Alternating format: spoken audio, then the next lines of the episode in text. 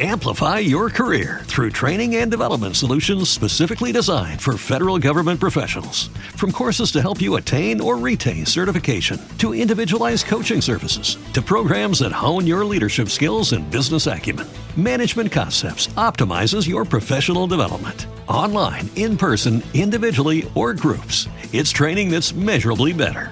Learn more at managementconcepts.com. That's managementconcepts.com.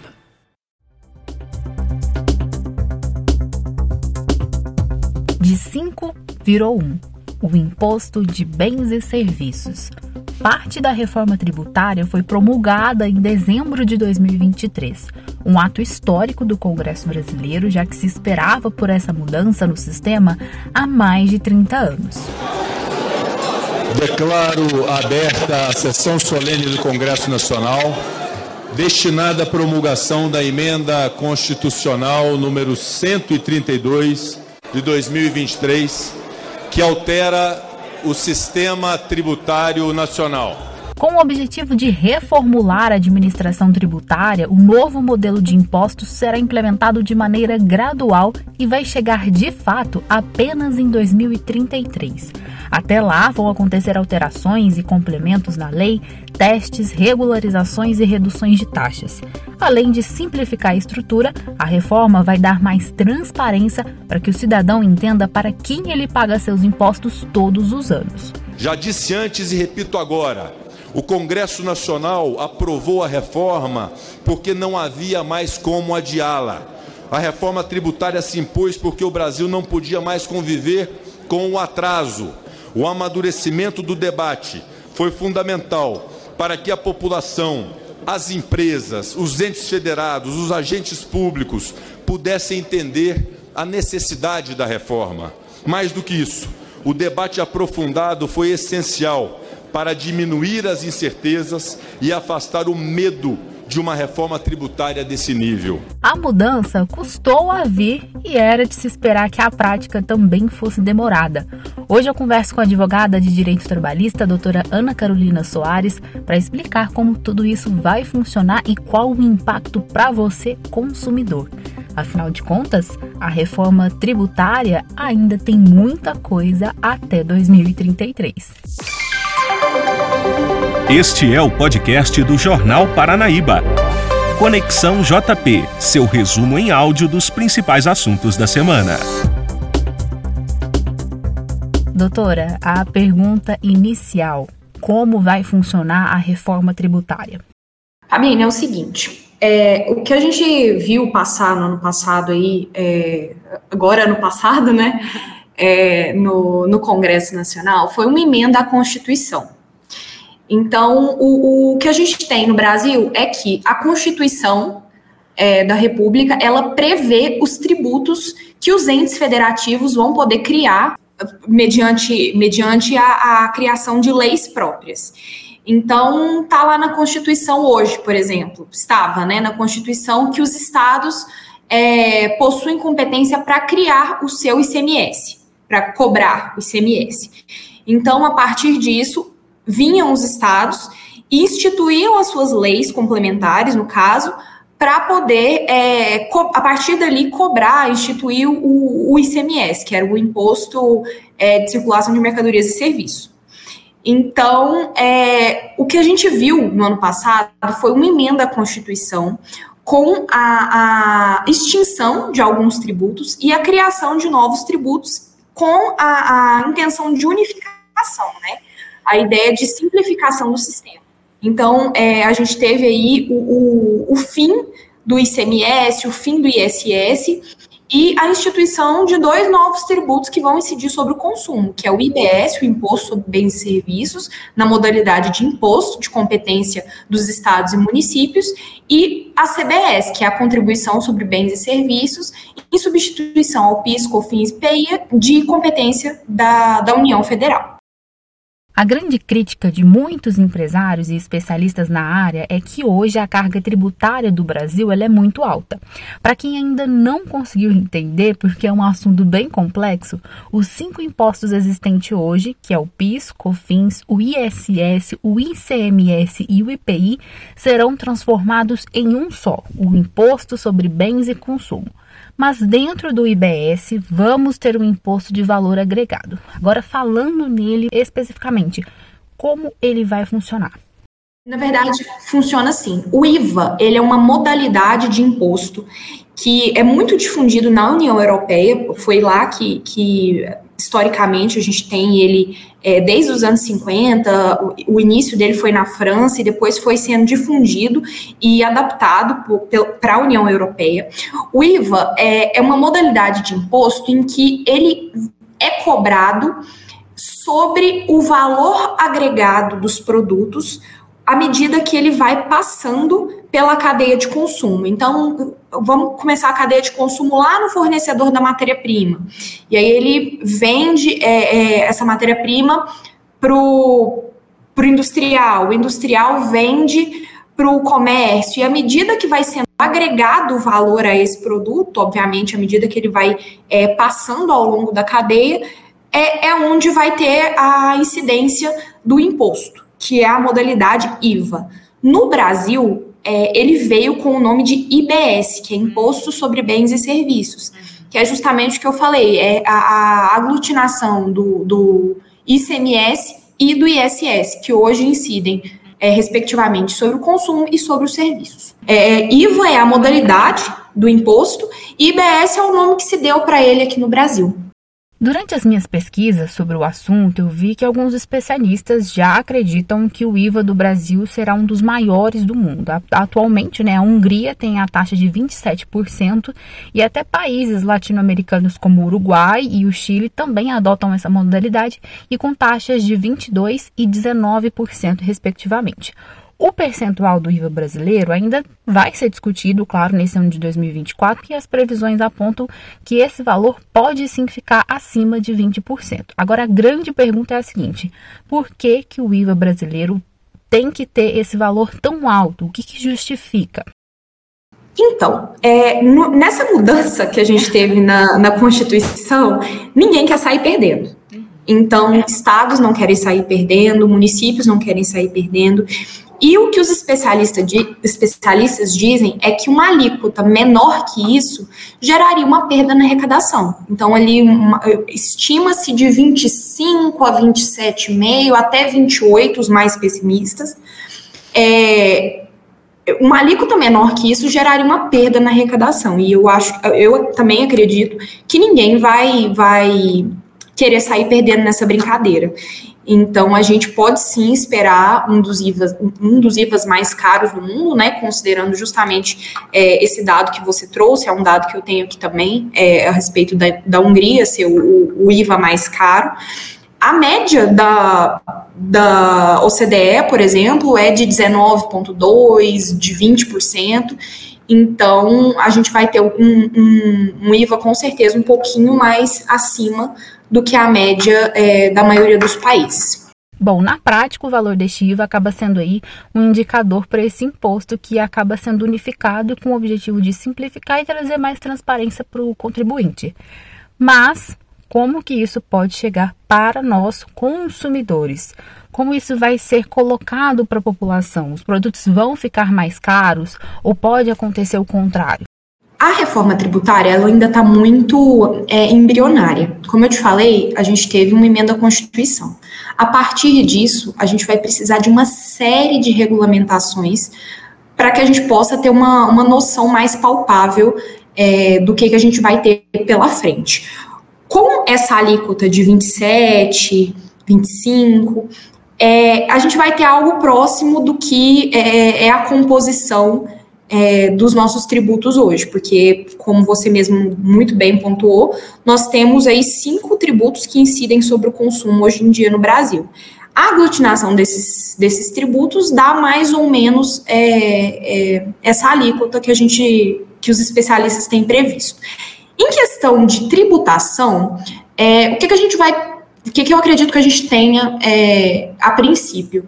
Uma maior facilidade do consumidor de identificar o que, que ele está pagando de imposto, que hoje é uma dificuldade muito grande no Brasil, ninguém sabe o que paga, o, o sistema é extremamente complexo, um imposto incidindo sobre o outro, e, e isso gera inúmeras discussões no judiciário, o, o, o judiciário fica inflado de ações é, de, em matéria tributária, né, por conta de, é, desses, desses problemas e dessa burocracia que a gente tem no Brasil. E algo que pode ser positivo em matéria de preço é que as empresas vão ter um custo menor para a apuração dos tributos. E, obviamente, elas embutem esse custo no valor dos produtos, dos serviços que elas, que elas oferecem. Então, isso pode, é, é, a longo prazo, a, a médio e longo prazo, é, interferir sim no custo do, do produto que chega para o consumidor de forma positiva. Mas como a gente ainda não tem uma alíquota definida, muita, tem muita água para passar debaixo da ponte aí nesses próximos anos, é, até porque a reforma tem um período de transição muito longo, é, eu, eu acredito que ainda seja um pouco é, cedo para a gente fazer afirmações, no, no, sentido de vai aumentar o custo, vai diminuir. Eu acredito que, a princípio, a, a diferença que a gente pode ver é justamente no, no, no menor custo que as empresas vão ter para apurar esses impostos, e, e isso pode, obviamente, é, interferir no preço das mercadorias e serviços. Bom, você falou uma coisa interessante que a reforma ela vai começar a ser implementada de forma gradativa. Primeiro aí, né, nos dois primeiros anos serão feitos testes e o primeiro impacto mesmo, ele só vai ser sentido lá em 2026, mas a execução mesmo desse imposto só será sentida apenas em 2033. Voltando para o nosso presente, o Congresso Nacional volta com suas atividades agora em fevereiro e esse primeiro semestre vai ser muito importante porque a reforma tributária tem que passar por uma regulamentação. E aí a gente entra no ponto que é o seguinte: o que, que seria regularizado a partir deste momento? Lembrando que o Congresso Nacional funciona nesse primeiro semestre, mas no segundo as pautas ali começam a ficar um pouco mais mornas, porque neste ano nós temos eleições municipais e acaba também movimentando aqui na região. Mas voltando para a reforma tributária, como que essa regulamentação ela vai se dar a partir de agora? É justamente a criação das leis, é, leis complementares, né, que a Constituição prevê, para que esses impostos e, e, contribuições, no caso a gente tem dois, né, o, o, o IBS e a contribuição sobre bens e serviços, para que esses tributos sejam colocados no nosso sistema tributário. A Constituição já foi alterada, se a gente olhar no, no site do Planalto, a gente já tem alteração no, no, no, texto constitucional oficialmente, obviamente com a promulgação no ano passado, é, mas nós ainda não sabemos como que isso vai ser aplicado na prática. O que eu vou considerar como base de cálculo? Qual vai ser a alíquota? É, como que vão ser as obrigações acessórias que o contribuinte vai ter? Obrigações acessórias são, é a documentação que o contribuinte envia para o fisco para que ele possa fazer a, a, apuração dos seus tributos, né? Tudo isso é matéria da, da lei complementar que é prevista na Constituição. Então, hoje a gente tem aí uma obrigação de 180 dias para o governo enviar para o Congresso o, esboço dessas, dessas regulamentações, né? As, que, que nada mais são do que as leis que vão é, vigorar no nosso sistema nos próximos, nos próximos anos. É, a gente tem um prazo de 180 dias e, se cumprido, é, é, o, como você disse, o próximo semestre vai ser muito agitado em matéria tributária, porque muita coisa vai ser questionada, muita, o Brasil não tem um bom histórico de, de criação de leis tributárias, as nossas leis são muito confusas, tem muitos furos, muitos problemas, então é, vai ser um período bastante agitado. É, tanto no Congresso Nacional quanto para a população, que acaba ficando confusa com essa quantidade de, de novas normativas e, e que fica aí por entender como que vai ser o, o, os próximos meses. E aí você tocou num ponto importante também que eu queria chegar, que é a questão da participação da população. O cidadão que também vai ser impactado, que vai ser importante né, nesse processo, como que ele pode contribuir para a construção dessa reforma tributária? Bom, é, o direito tributário, é, Pauline, ele é extremamente técnico. Uhum.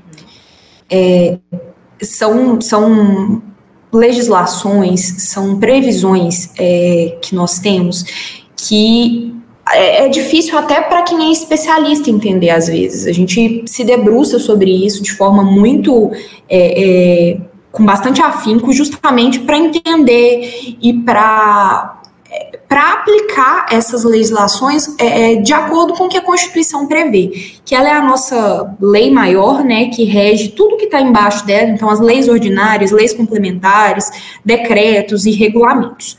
É, o que eu vejo é, que a população vai ter de maior participação é, nesse, nessa reforma tributária é justamente é, o momento ali de dar o grito com, com os seus, os seus representantes, falar, olha, é, essa carga tributária tá, tá tá muito complicada, tá muito alta, a gente está vendo uma, uma, o aumento dos preços, então vai ser é, importante o, o, a participação da população nesse, nesse momento, justamente para fiscalizar o que os nossos representantes têm feito, como eles têm votado.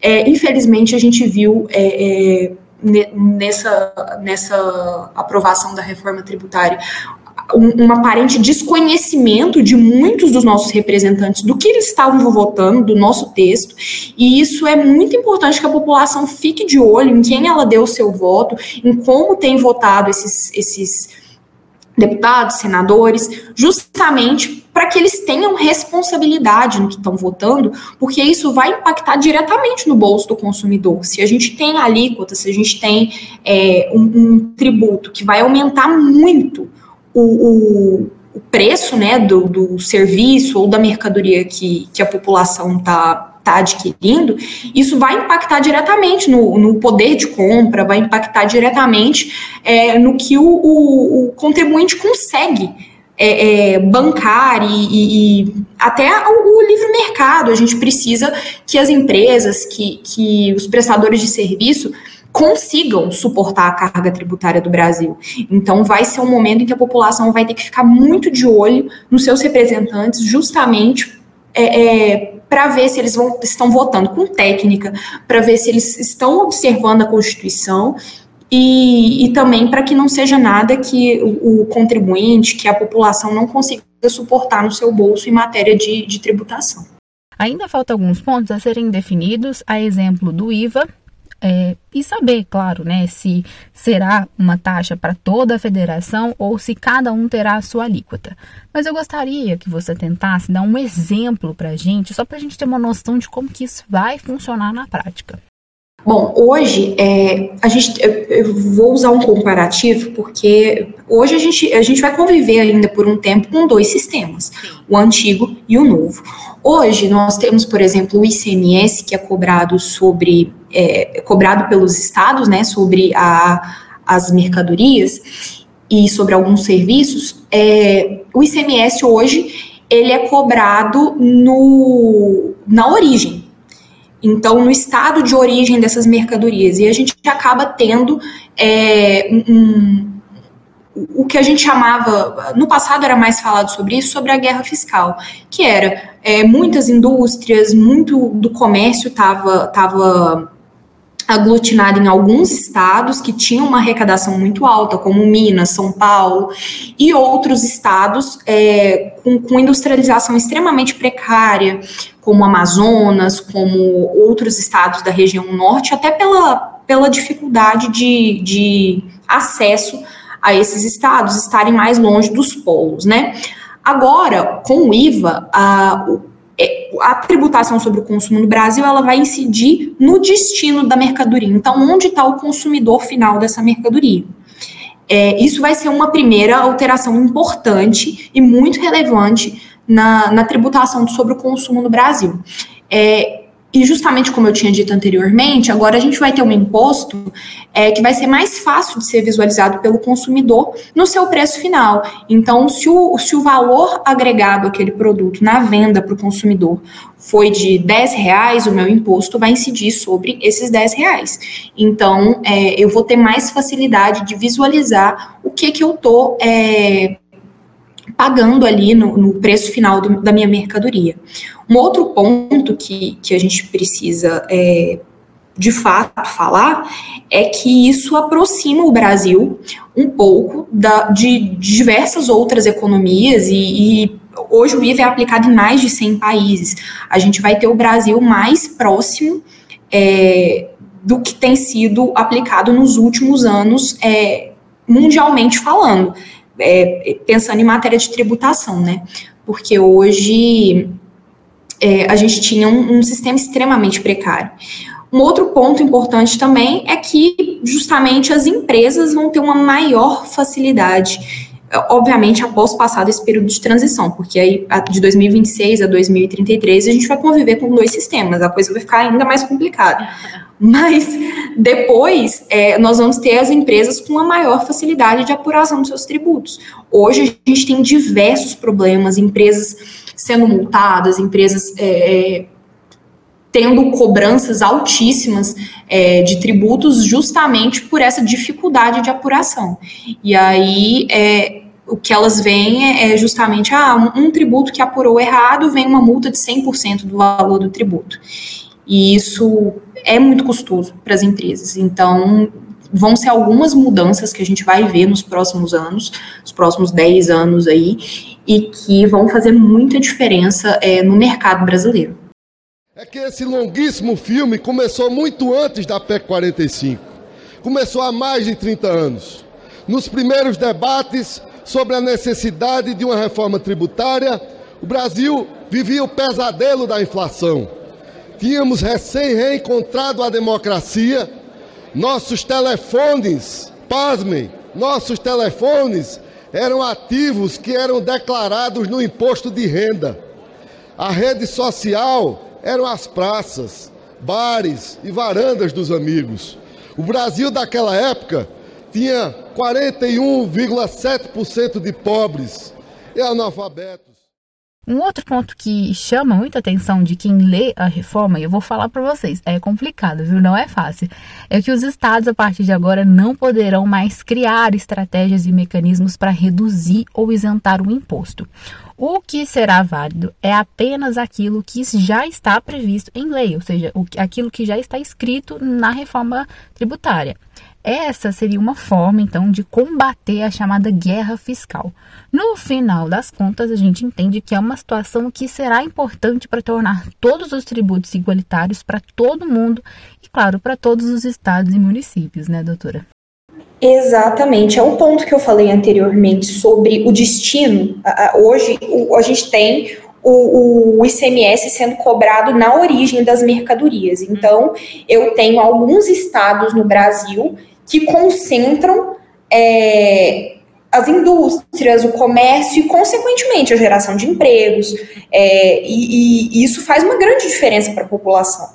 Porque se é, eu tenho um estado, por exemplo, São Paulo, Minas, a gente menciona esses porque hoje é onde está tá concentrado né, a, maior, é, é, a maior parte do, da economia brasileira está muito concentrada ainda no Sudeste, e enfim, a gente tem é, visto cada vez mais é, é, outros estados e outras regiões atraindo investimentos, mas é, no passado o que se falava muito era justamente sobre a concentração disso no, no Sudeste, que ao arrecadar mais tinha maiores condições de fornecer incentivos fiscais para as empresas. Então, quanto mais eu arrecado, mais é, incentivos eu consigo é, fornecer, e era justamente esse o conceito da guerra fiscal. Hoje a gente já tem é, alguns mecanismos para reduzir isso, é, como, por exemplo, os convênios que precisam ser firmados. Então, para o um Estado conceder incentivos fiscais, isso precisa ser aprovado previamente por, pelos outros estados.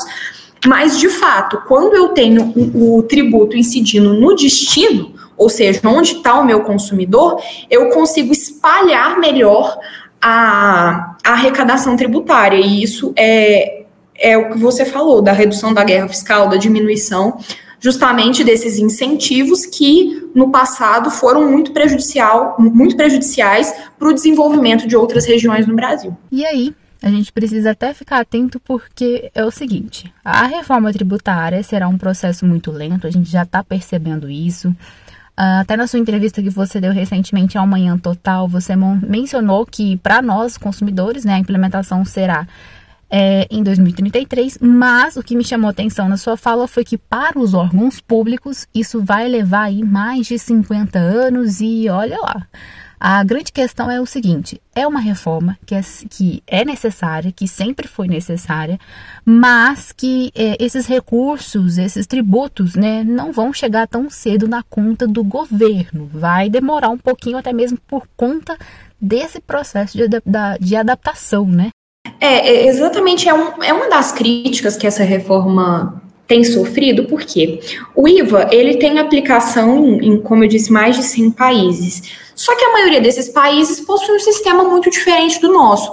Hoje o Brasil, é, é, nós somos uma federação, e o que garantia, é, em parte, a autonomia dos estados, né, para para a gente poder ser considerado um Estado federativo, era justamente a autonomia tributária que eles tinham. E agora, com isso concentrado na mão da União, é, é, é uma das críticas que se faz. Se vai ser possível que o, não haja perda da arrecadação dos estados, dos municípios e que, que esses recursos continuem chegando é, na mão de quem deveriam. Então, é, é justamente o que você falou, a gente tem uma dificuldade ainda de saber como que isso vai ser operacionalizado, principalmente é, considerando o, o, a proporção que o Brasil tem. O Brasil é um país de proporções continentais. É, a gente já vê é, muitos problemas que decorrem disso, é, a dificuldade da chegada de recursos, de ajuda em algumas áreas do, do país, que, que enfim, é, hoje ainda estão marginalizadas na, na na ajuda mesmo e no, no, na implementação de recursos para essas áreas. E como que vai ser isso? Como que vai ser é, operacionalizado? Como que a gente vai conseguir é, que a repartição de receitas seja justa e chegue na ponta final do, do, do, do objetivo dela, né? Que é justamente a população ver o, a aplicação desses recursos que ela paga, seja pelo consumo, seja pela renda, seja pela. Enfim, todas as frentes que a tributação incide no Brasil. Então, isso é um, uma dúvida muito grande que paira, e inclusive é uma crítica. Se isso foi pensado quando da reforma, ou se simplesmente foi implementado isso sem pensar nas consequências que a gente vai ter lá no final, justamente por esse período de transição extremamente longo que a gente tem aí, 50 anos, para finalizar essa é, repartição de receitas, né? Então, como que isso vai ser aplicado? Muita coisa pode mudar nesse período. Em 30 anos, a gente teve uma reforma tributária, em 50 anos, quantas que nós não vamos ter?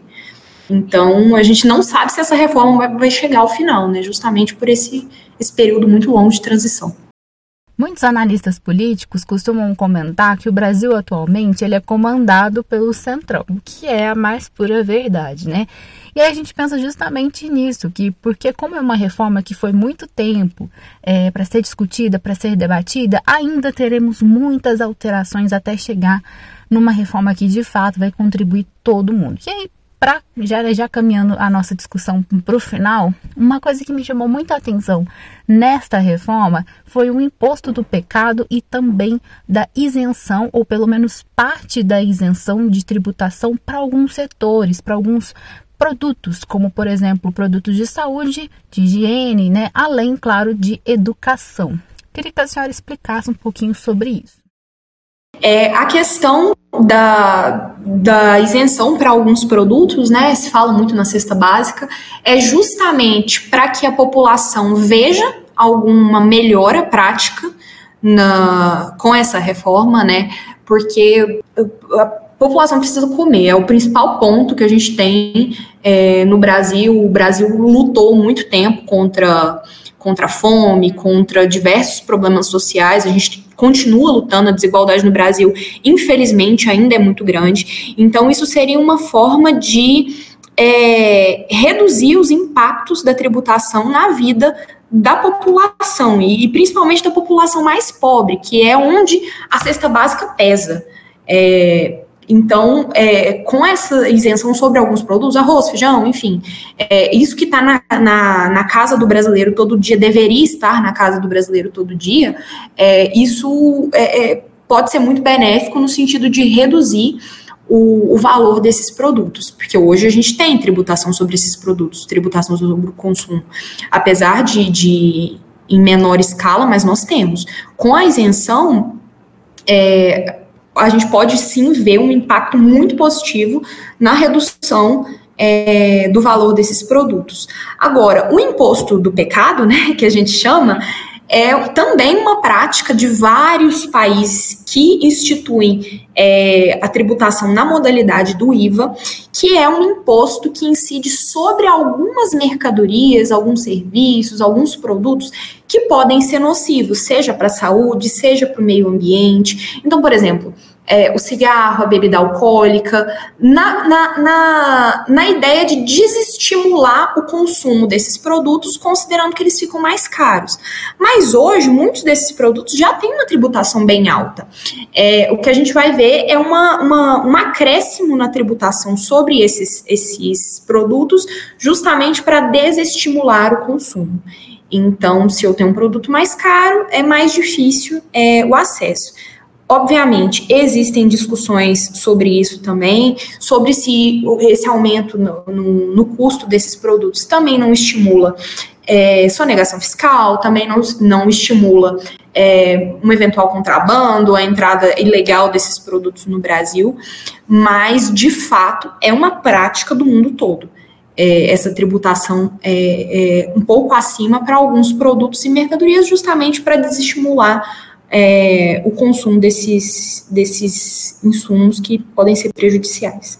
Bom, doutora, 2024 vai ser o ano da reforma tributária e mais assim, a gente precisa ficar mais atento ainda porque muita coisa vai rolar. Como, como, como eu disse no início do podcast, né, 2033 até 2033 ainda vai ter muita coisa para rolar. E claro, espero que a senhora volte aqui para poder explicar mais pontos dessa reforma, que ainda serão muitos, para explicar também para os nossos ouvintes, né, para ficarem atentos a essas mudanças que acabam impactando a minha, a sua, a nossa vida. Então, fica o convite aqui para voltar mais vezes, viu? Sim, e é um tema muito complexo. Nos próximos, me... Nos próximos dias, meses também, a gente pode ver uma, uma possível reforma do imposto de renda.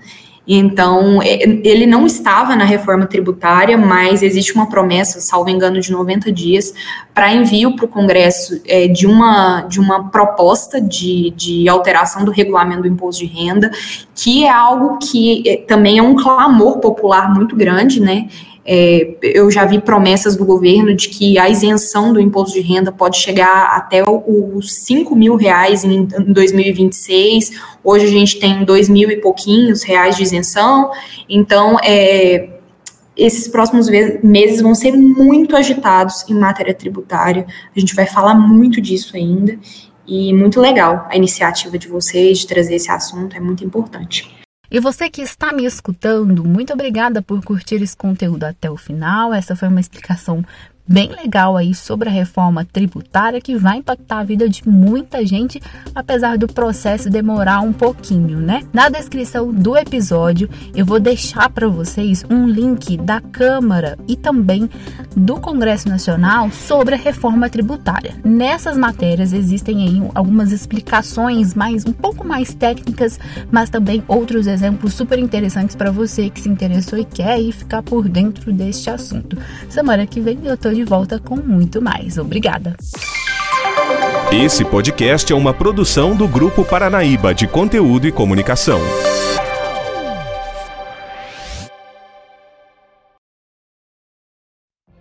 What if you could have a career where the opportunities are as vast as our nation, where it's not about mission statements, but a shared mission?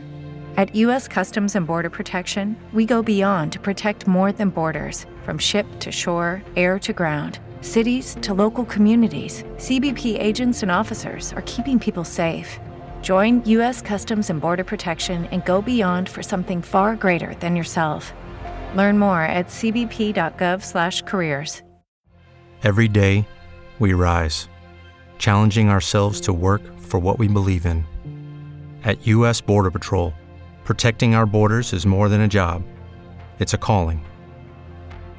Agents answer the call working together to keep our country and communities safe. If you are ready for a new mission, join U.S. Border Patrol and go beyond. Learn more at cbp.gov/careers.